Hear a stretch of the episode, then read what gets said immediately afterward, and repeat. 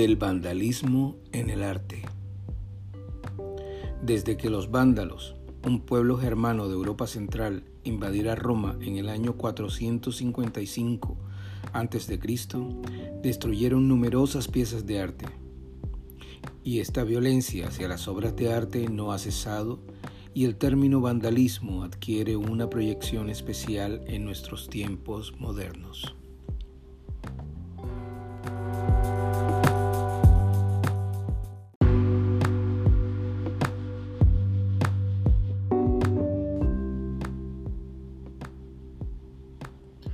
Un hombre fue arrestado en relación con la desfiguración de una obra del artista americano Mark Rothko en la Galería Tate Modern de Londres, Reino Unido.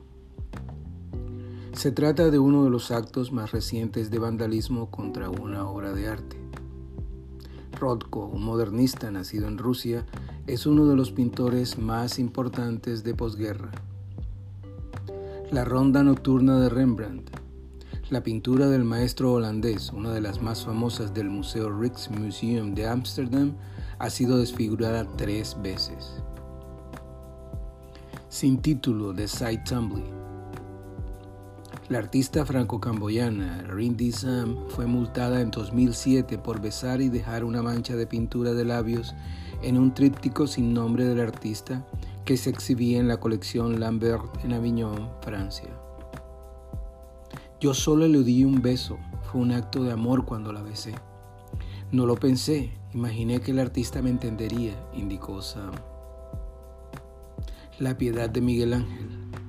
En 1972, Laszlo Todd, un hombre de origen húngaro, se abrió paso entre la multitud de peregrinos que esperaban la bendición papal en la plaza de San Pedro y con un martillo de geólogo le asestó varios golpes a la piedad de Miguel Ángel.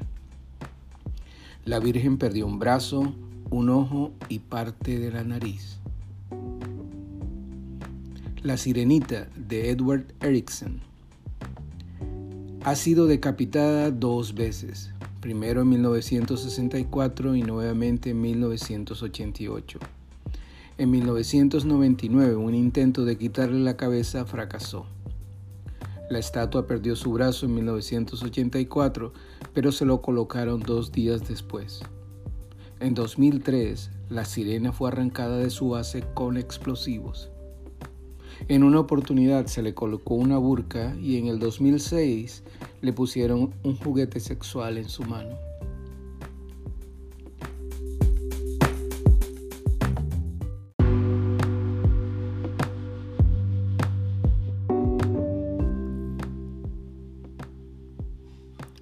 Lisa de Leonardo da Vinci. La obra más famosa de Leonardo da Vinci es una de las obras de arte mejor protegidas en el mundo. Pero antes de ser cubierta con un vidrio a prueba de balas, la obra fue gravemente dañada durante un ataque con ácido. Pocos meses después, en diciembre de 1956, un hombre lanzó una piedra, lo que provocó que un poco del pigmento de la parte cercana al codo izquierdo de la Mona Lisa se saliera. En 1974, una mujer roció pintura roja a la obra de arte cuando en calidad de préstamo fue expuesta en el Museo Nacional de Tokio. Hace tres años, la pieza fue amenazada nuevamente cuando una rusa lanzó una taza de cerámica que compró en la tienda del Museo Louvre. La fuente de Marcel Duchamp. Al francés Pierre Pinoncelli se le dictó una sentencia suspendida de tres meses y se le ordenó pagar casi 280 mil dólares por atacar con un martillo el orinal de porcelana de Duchamp en el centro Pompidou en París en el 2006. En 1993, Pinoncelli había orinado en otra versión de la fuente o fountain en una exhibición en Nimes, en el sur de Francia.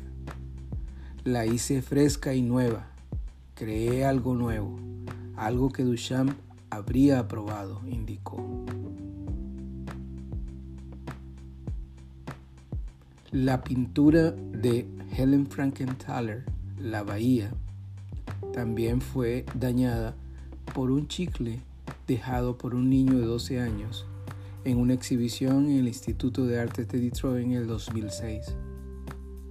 El niño que estuvo visitando la galería en un paseo escolar fue suspendido.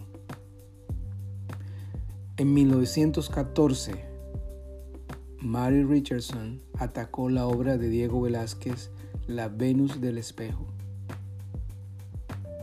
Tomó un cuchillo de carnicero y se lo clavó a la obra del artista español en la Galería Nacional de Londres. Lo cortó siete veces, aunque fue reparada con éxito por el director de la Galería de Restauración. Banksy, uno de los artistas contemporáneos más reconocidos, quien ha sido, por supuesto, un vándalo también, ha sido vandalizado. Ha sido cubierto con pintura negra, han cubierto con la pintura normal todas sus obras, han sido robadas. La obra de arte ha sido parcialmente restaurada, pero nunca será igual. Al que hace vandalismo, también se lo hacen. El vandalismo en el arte